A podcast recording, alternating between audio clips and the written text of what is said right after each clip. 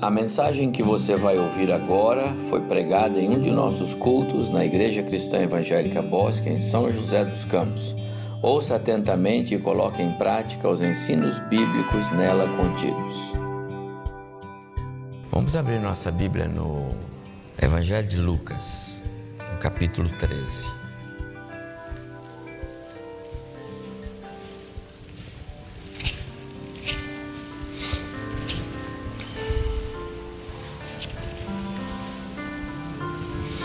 Versículo 10.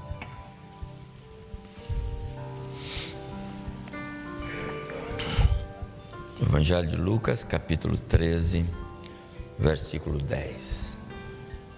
Então diz assim o texto de Lucas: Ora, ensinava Jesus no sábado numa das sinagogas, e veio ali uma mulher possessa de um espírito de enfermidade, havia já 18 anos. Andava ela encurvada, sem de modo algum poder endireitar-se. Vendo-a, Jesus chamou-a e disse-lhe: Mulher, estás livre da tua enfermidade.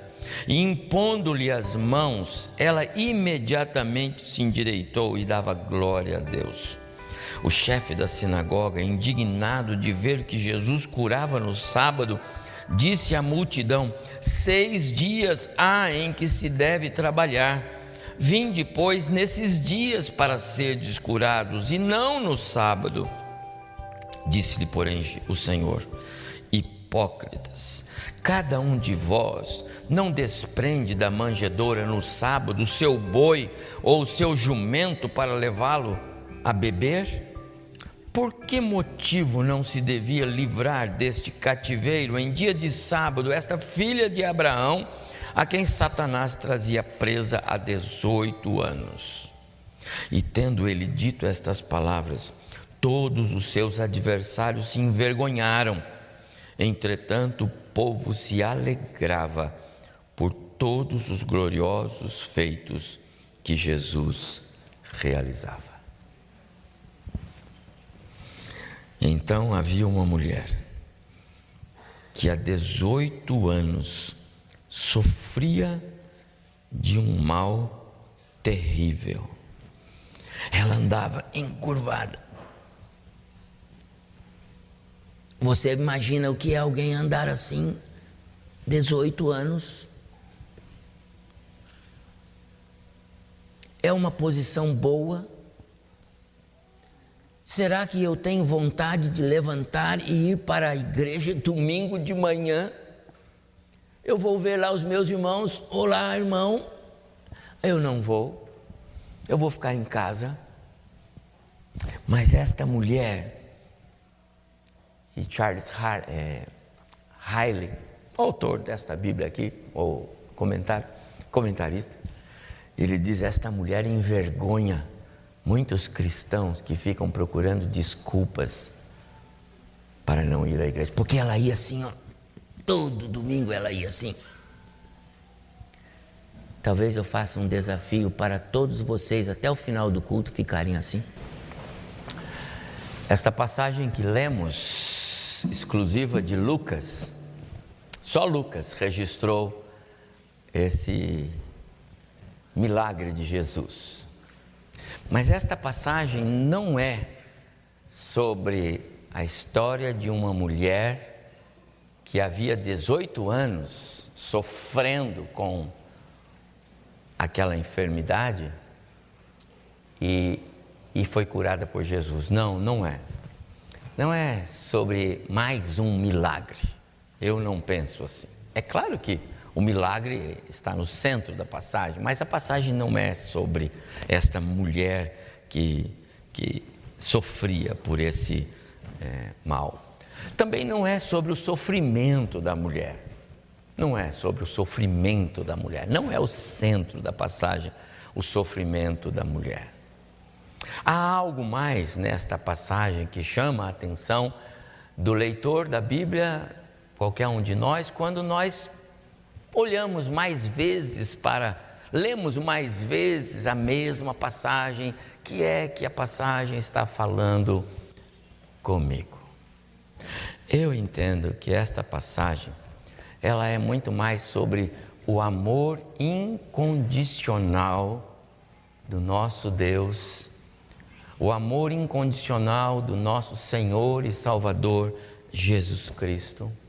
Essa passagem é muito mais sobre o Jesus que vê, diz o texto que ele viu a mulher lá.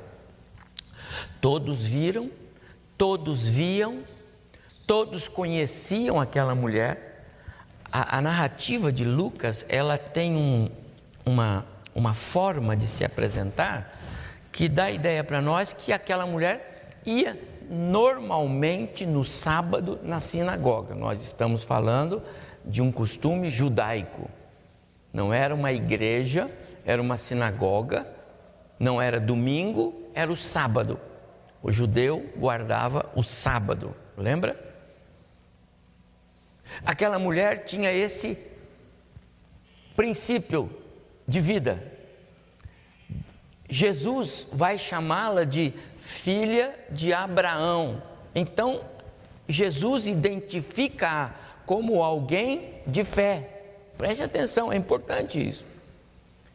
Não era uma mulher como tantas outras passagens bíblicas que nós vemos pessoas indo na direção de Jesus e sendo alcançados por Jesus assim do nada. Jesus vai para Naim tem lá uma senhora saindo com um filho, vai sepultar, e Jesus chega para ela diz: Não chora, levanta o filho. Não, não é aquela passagem. Aqui nós estamos falando de uma mulher que identifica-se com, com muitos de nós, talvez com todos nós. Ela tinha, ela tinha fé. A ideia que o próprio Cristo nos traz da palavra dele é que ela era uma crente do Antigo Testamento. Ela cria em Deus. Jesus não havia se manifestado ainda, não havia igreja, não havia fé na obra redentora de Cristo realizada, mas ela cria, razão pela qual ela estava na comunhão dos, dos crentes.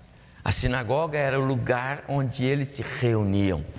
Jesus Diz os textos todos dos evangelhos que sábado após sábado ele ia às sinagogas, lugar onde os, os, os crentes se reuniam para oferecer culto ao Deus Senhor, Criador do universo. É assim que é. O Deus de Abraão, de Isaac e de Jacó. Lá estava o povo. Aquela mulher estava no meio deles. Então, esta passagem é muito mais do Jesus que vê, do Deus que vê, que conhece, que se importa, do Deus que vem na direção de pecadores como nós, na direção daqueles que sofrem. Nós temos um Deus que vem na direção daqueles que sofrem. Jesus chamou a mulher depois de tê-la visto, ela veio e ele colocou, o texto diz que ele impôs sobre ela a sua mão. Aquela mulher foi alcançada com graça, com misericórdia. Aquela mulher foi alcançada com poder. Tudo porque ela estava na casa de Deus. Mesmo diante daquele desconforto, mesmo diante de uma enorme barreira que ela tinha, ela tinha. Que barreira ela tinha? Quão difícil, né? A menos que um diácono, um presbítero da igreja, alguém passasse lá para eu vou levar a senhora para a igreja hoje no meu carro. Não sei a que distância ela morava dessa sinagoga, muito embora as sinagogas eram próximas também das casas, mas ela tinha que andar. No entanto, ela ela venceu barreiras. Ela não se deu por vencida. Esta Bíblia que eu tenho é do pastor, escritor, Haile, muito conhecido, tem muitos comentários bíblicos, não é? Vocês que gostam de estudar. Permitam-me ler o que ele falou sobre esta mulher. A conduta desta judia sofredora pode envergonhar muitos que professam ser cristão, cristãos e desfrutam de boa saúde e vigor físico. Quantas pessoas que se encontram em pleno gozo de saúde física e permitem que as mais frívolas desculpas as mantenham afastadas da casa de Deus. Quantos estão gastando domingo em busca de ociosidade? Quantos acham cansativos cultos? Quantos acham cansativo ir duas vezes na igreja no domingo?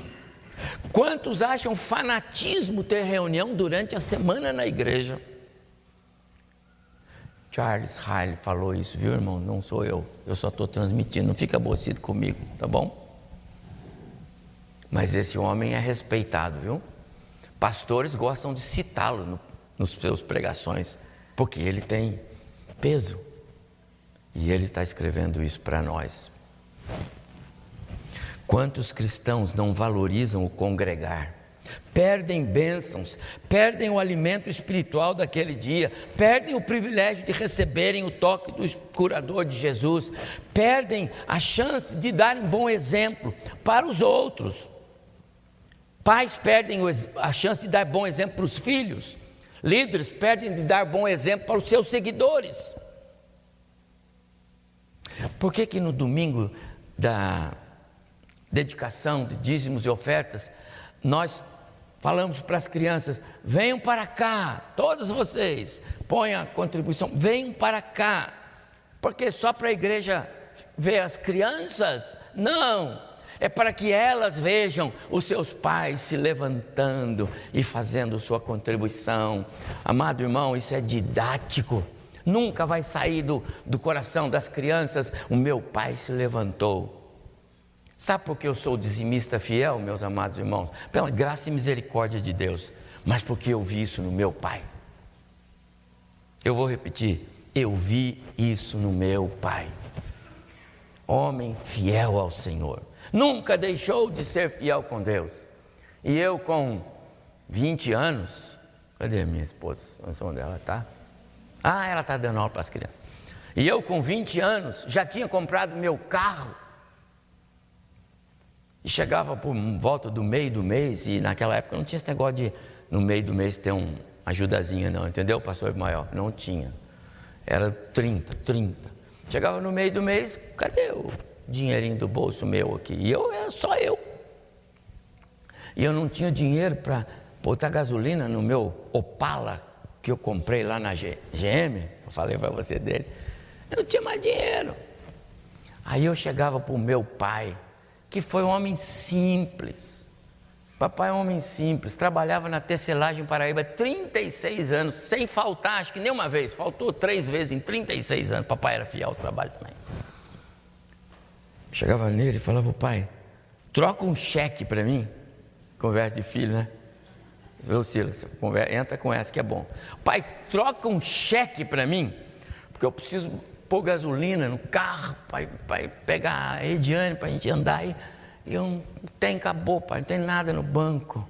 Aí o papai põe a mão no bolso, homem simples, gente, trabalhava lá, tirava aquelas notas de dinheiro, um monte assim, e falava, meu filho, não precisa fazer cheque, quanto você precisa? E eu pensava assim: como que o meu pai tem e ele cuida de nós todos? Nós éramos, vocês sabem, sete filhos, certo? Tem a casa toda. Como que meu pai tem? E eu sozinho não tenho, eu cuido só de mim. Eu não entendia isso naqueles dias, meus amados irmãos, mas eu vim entender depois porque Deus não cuidava das minhas finanças. Deus não cuidava do que eu fazia. Eu cuidava. E aí eu aprendi que o jeito do meu pai era o jeito certo. E é por isso, meus queridos, papai, mamãe, adultos, que nós trazemos as crianças aqui no segundo domingo, não é para elas ficarem aqui cantando e você bater palma, mas é para que elas vejam você fazendo o que é certo.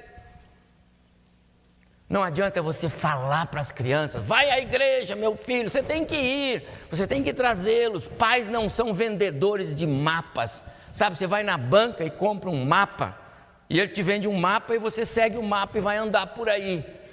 Pai não é dono de banca de jornal, pai e mãe é modelo, é exemplo. A Bíblia diz isso, não é? Você ensina, quantos pregadores eu já vi daqui dizendo isso? Você ensina no caminho, você ensina indo junto.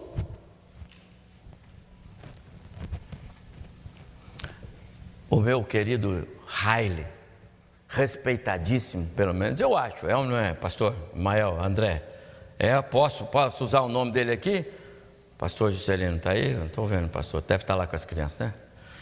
Então, ele disse: essa mulher envergonha muita gente. Davi disse: Eu me alegro quando eu vou na casa do Senhor. Salmo 122.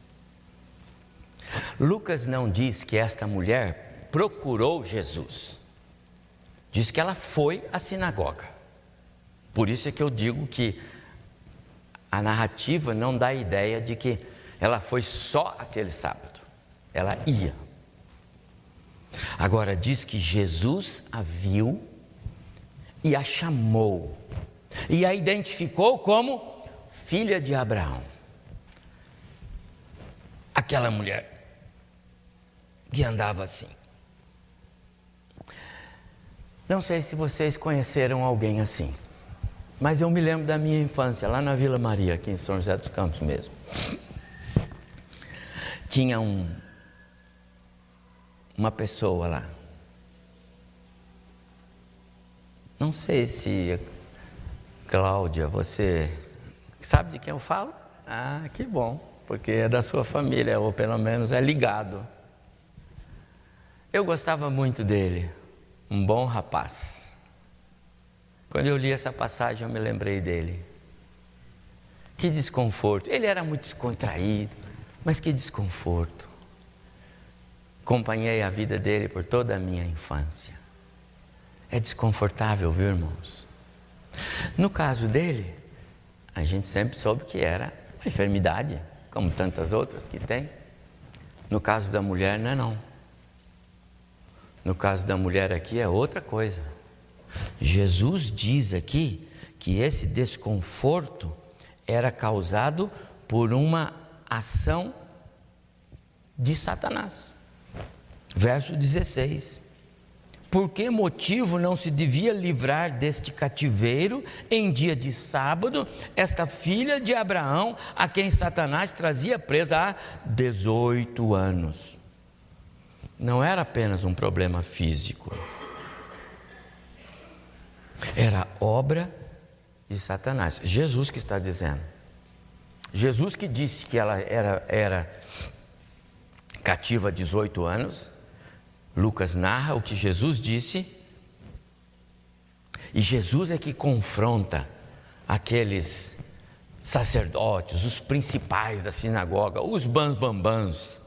Oh, Eduardo, acho que eram os presbíteros da época, viu? Pastor não era não, né? Maior, nós, nós não, nós somos da paz, né? É, já eram os presbíteros da época, ah, os presbíteros terríveis, né? Pegaram no pé de Jesus, eles queriam derrubar Jesus, eles queriam é, desqualificar Jesus, eles queriam mesmo é, perseguir Jesus. E Jesus faz um tremendo milagre, a mulher levanta-se, dá glória a Deus. Já pensou que coisa maravilhosa? Aquele caroço das costas some, que coisa maravilhosa. Família alegre, vai ter churrasco hoje, vai ter tudo, vai ser uma festa, o um almoço. Ei, Dovaldo, vai ser bom almoço, hein? O pastor está falando aqui. Então, é, não, levanta lá um grupo lá e olha para Jesus feio e daí ainda repreende a turma. Vocês querem ser curados? Vem aqui outro dia. Hoje não. Hoje é dia de culto. Hoje... É... Entendeu? Jesus olha bem para ele e fala assim: vocês são hipócritas.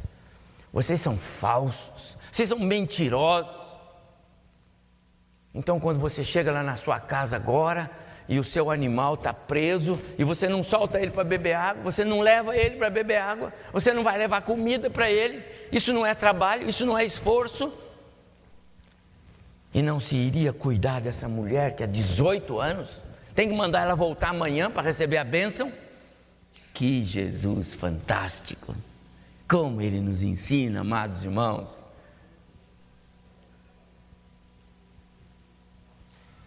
E ele diz que no caso dela, alguma coisa a escravizava.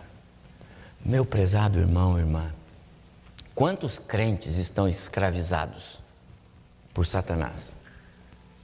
E eu vou repetir aqui. Eu jamais é, vou duvidar da minha convicção teológica de que os crentes não podem ser possessos por Satanás. Vou repetir. Um crente não pode ser possesso. Se nele já habita o Espírito Santo de Deus, jamais Satanás vai poder possuir esse corpo. Está entendendo? Não tem como. Dois aqui dentro não cabe. O Espírito não deixa, o Espírito Santo não, de Deus não deixa Satanás possuir o meu corpo. E não tem lugar para dois aqui dentro. E o Espírito não sai porque é selo. Mas Satanás pode oprimir.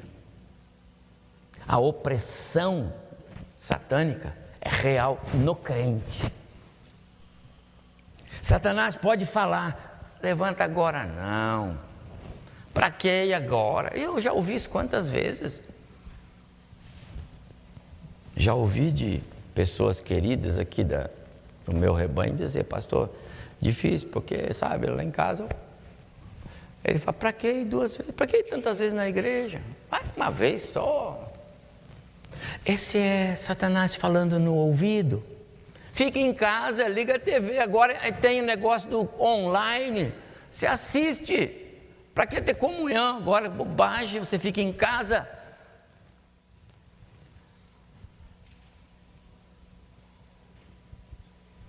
Já certamente tem ouvido muitas vezes pastores citando aqui, especialmente em mensagens assim, até em casamentos, cuidado com as raposinhas, não é?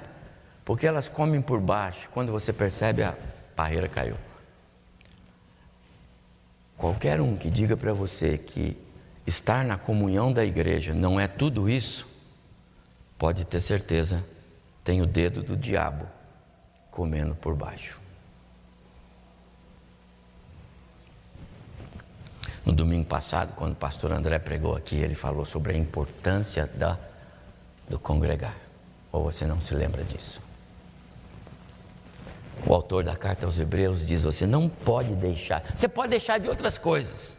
Ah, é que hoje à tarde eu tenho um, um almoço especial, então eu não vou no almoço se, isso me prisa. Eu me lembro de uma coisa que o, meu querido e falecido pastor João deixou-nos como lição que às vezes eles dizem assim, ah, domingo, é, família tal, pastor, quero que o senhor vá almoçar em casa, então diz para mim o que, que o senhor vai querer, que nós vamos fazer, passar amanhã fazendo. Ele falou, se vocês não estiverem na igreja, eu não vou na casa de vocês almoçar. É, ele era assim. Se eu não estiver com vocês na comunhão, no culto, eu não vou almoçar na sua casa. É legal, né? Às vezes, meus amados irmãos, o pecado os prazeres do mundo, tem dobrado homens e mulheres e tirado a alegria de viver, como era o caso dessa mulher. Às vezes as tristezas, as pressões. Eu, eu encontrei um verso de Davi, no Salmo 38, verso 6. Davi diz assim: Sinto-me encurvado, encurvado e sobremodo abatido, ando de luto todo dia. Amados irmãos, ah, esse, essa doença que essa mulher sofria, ela não é só física. O diabo está encurvando muitos crentes, perdendo o privilégio da comunhão. Quantos irmãos em Cristo não tomaram a ceia, não vão tomar a ceia agora de manhã conosco? Porque não estão aqui.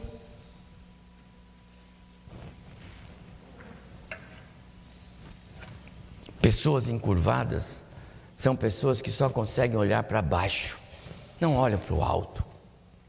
Mas o que, que o salmista diz? O meu socorro vem do, do alto, do Senhor. Ele olha para os montes e fala: Não, aqui não tem socorro, não, mas lá no alto tem socorro, é o meu Senhor. Que jeito, que jeito você vai olhar para o alto se anda encurvado? Aí levanta o irmão e fala: Pastor, o senhor retifica, por favor, porque eu não ando encurvado. Eu falei, pronto, irmão, você já está curvado. A soberba nos, nos encurva. Achar que a palavra não é para nós. Ah, devia estar tá aqui o meu. Ah, devia estar tá aqui o fulano. Ah, não, não, não. O Senhor está falando conosco.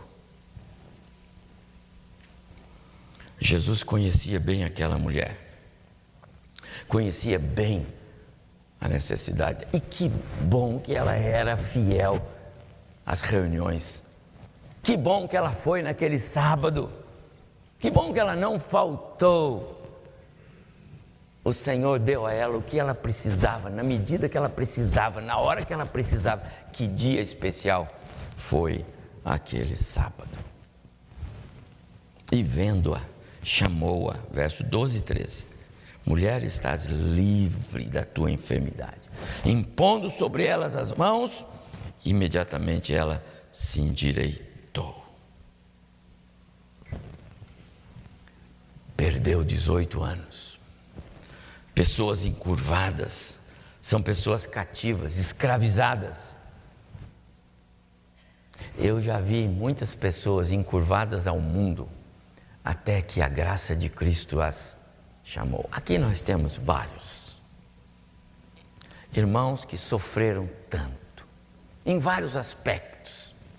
Irmãos que fizeram seus familiares sofrerem, em vários aspectos. Mas que agora o Senhor já os colocou em pé. Foi o que Deus fez. Foi por isso que Jesus veio a este mundo. E esta mesa nos faz lembrar isso porque o Filho do Homem veio buscar e salvar o que se havia perdido. Os perdidos andam encurvados e os crentes encurvados estão dando espaço para as pressões de Satanás. Mas Jesus é aquele que nos levanta. João, na sua primeira carta, diz assim: Para isto o Filho do Homem se manifestou para destruir as obras de Satanás. Primeira carta de João, verso 3, verso 8. Mas, irmãos, nós vamos participar da ceia. E eu quero concluir a minha palavra dizendo que esta mulher sem nome, uma filha de Abraão, me ensina lições preciosas e eu quero só listá-las para você.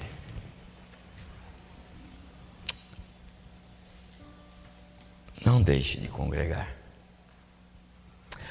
Você que está aqui, faça um compromisso com Deus. Não deixe de congregar. Não deixe de vir à igreja.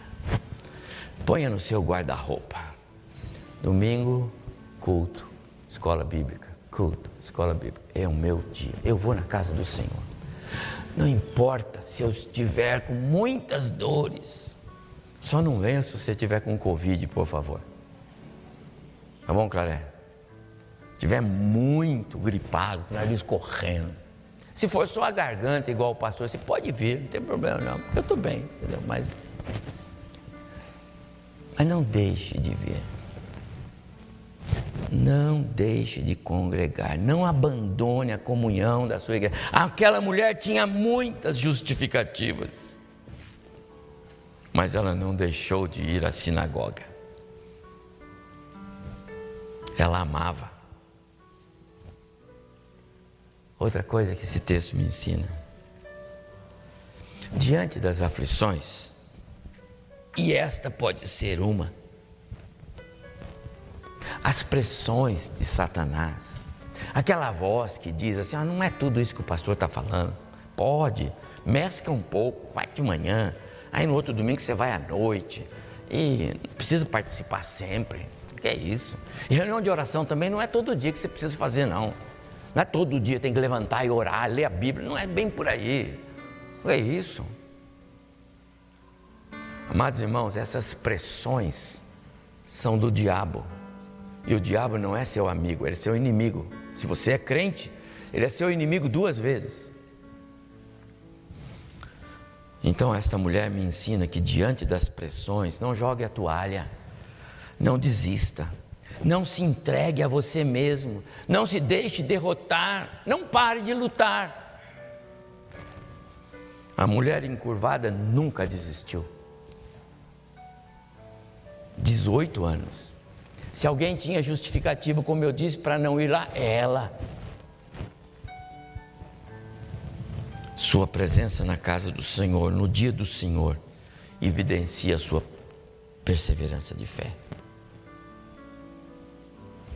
E a terceira lição: se você está distante, longe da comunhão, de repente você está nesse novo modelo de ser cristão que a pandemia pregou. A pandemia pregou um novo modelo de ser cristão. Vou de manhã, não preciso ir à noite. Vou nesse domingo, não preciso ir no outro. Esse é um novo modelo. Isso não é da ICE é Bosque. Isso é das igrejas evangélicas no mundo. Qualquer pregador está falando isso. O povo mudou o seu conceito de ser igreja. Mas se você está distante, se já se acostumou com esse jeito pós-pandemia, se já está se curvando diante das pressões e opressões, volte para o Senhor. Não se deixe vencer. Quem sabe, no próximo dia que você estiver na casa do Senhor, Ele vai tocar em você. E você vai sentir algo novo. Quem sabe? Aquela mulher foi. Ela nunca desistiu. E naquele dia, Jesus a viu e tocou nela. Tocou com graça, com misericórdia. Ah, meus amados irmãos. Não tenho dúvida que Jesus está nos vendo agora. Não tenho dúvida que Ele está agindo entre nós pelo Seu Espírito. Não tenho dúvida que o desejo dele é tocar em nós e nos curar de quaisquer dessas enfermidades da carne que afetam o espírito e nos tiram da presença do Senhor. Talvez ele já esteja falando com você agora. Como disse para a mulher, estás livre da tua enfermidade. Ao participarmos da mesa do Senhor agora, e esta mesa é um memorial, memorial que Jesus nos deixou para que nos lembrássemos, Ele pediu para que nos lembrássemos que Ele é capaz de cuidar das nossas causas. Esta mesa faz nos lembrar que Ele cuida ele cuida. Ele venceu a morte. Se ele não tivesse passado pela cruz, ele não seria o nosso Salvador. Se ele não tivesse passado pela cruz, ele não teria poder para fazer o que ele tem. A cruz o capacitou, a cruz o aperfeiçoou. O autor da carta aos Hebreus diz isso claramente no capítulo 2. Ele foi capacitado, ele foi aperfeiçoado acho que é capítulo 5, para ser o nosso Salvador. Então, ao tomar a ceia, lembre-se, Ele é capaz, Ele cura, Ele cuida. Qual é a sua causa? O que está te oprimindo? O que aflige? Qual a sua dificuldade? O que, que te prende? Que voz fala ao seu ouvido e diz: não precisa disto? Esta mesa nos traz a memória a obra da redenção, o Calvário, a cruz. Mas também nos mostra que aquela cruz ficou vazia? Vazia. E ficou vazia para que você e eu tivéssemos uma convicção. Um dia nós viveremos eternamente na presença de Jesus, como Ele vivo está. Nós não temos um Cristo morto, nós temos um Cristo vivo. Ontem tivemos um casamento aqui e os noivos disseram um para o outro: que Deus nos mantenha até que a morte nos separe. E aí eu ouvi, que eu nunca tinha ouvido, a noiva dizer: ou até o arrebatamento da igreja. Interessante. Essa é a convicção que nós devemos ter. Ou a morte nos leva física e nós seremos ressurretos, ou o arrebatamento da igreja. De qualquer forma, estamos garantidos na presença do Senhor.